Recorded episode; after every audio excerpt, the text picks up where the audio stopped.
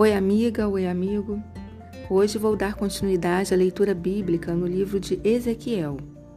Vem comigo?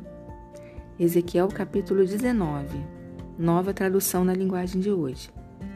O Senhor Deus me mandou cantar uma canção de tristeza a respeito de dois reis de Israel, que Leoa era a sua mãe. Ela andava com um bando e criava os filhotes no meio dos leões. Ela criou um filhote e o ensinou a caçar e ele se tornou um devorador de gente. As nações ouviram falar dele e o apanharam numa cova. Puseram uma argola no nariz dele e o arrastaram para o Egito. A leoa viu que as suas esperanças estavam perdidas. Aí criou outro filhote e ele se tornou um leão feroz. Quando já estava crescido, andava com os outros leões. Aprendeu a caçar e se tornou um devorador de gente. Destruiu fortalezas e arrasou cidades. Cada vez que ele rugia, o povo da sua terra temia de medo. Os povos se reuniram para combatê-lo. Veio gente de todos os lados. Estenderam as suas redes de caça e o pegaram na armadilha. Puseram uma argola no nariz dele e o puxaram para dentro de uma gaiola.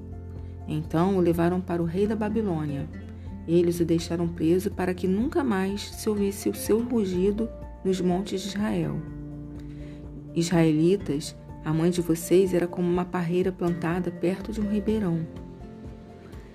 Ela estava cheia de galhos e produzia muitas uvas porque havia bastante água.